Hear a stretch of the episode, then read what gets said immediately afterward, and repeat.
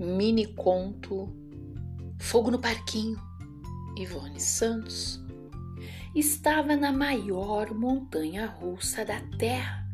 Estava na montanha russa que de repente descarrilou e foram jogados aos quatro ventos uns para o Oriente, uns para o Ocidente, outros para os confins da terra, outros para o fim do mundo.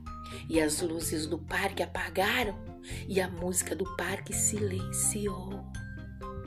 E o cheiro de pipoca com caramelo, e o cheiro de algodão doce, e os palhacinhos, e as argolas, e as bolinhas, e os ursinhos, todos sumiram e a montanha russa descarrilada estava por um triz